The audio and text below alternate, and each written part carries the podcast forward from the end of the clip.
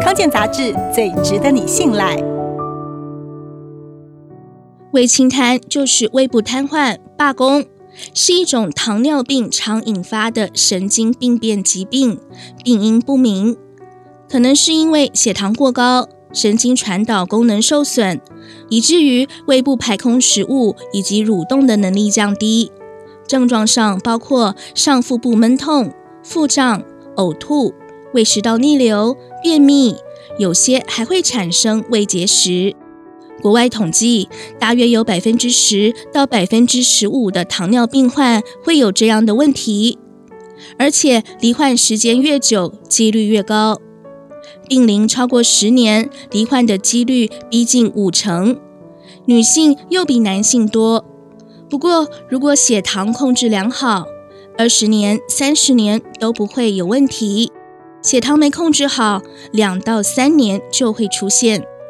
胃清瘫的影响，除了食物难以消化，要搭配促进肠胃蠕动的口服药，也因为胃部排空的速度改变，药物消化吸收作用时间和预计的不同，所以血糖高低起伏变得难以控制。这个时候可能要改用注射型的胰岛素。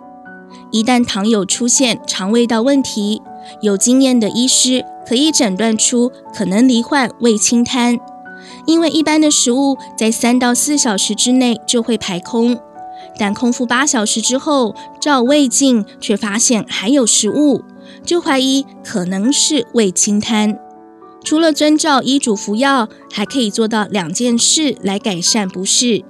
第一是稳定控制血糖，糖化血色素数值一定要在七以下。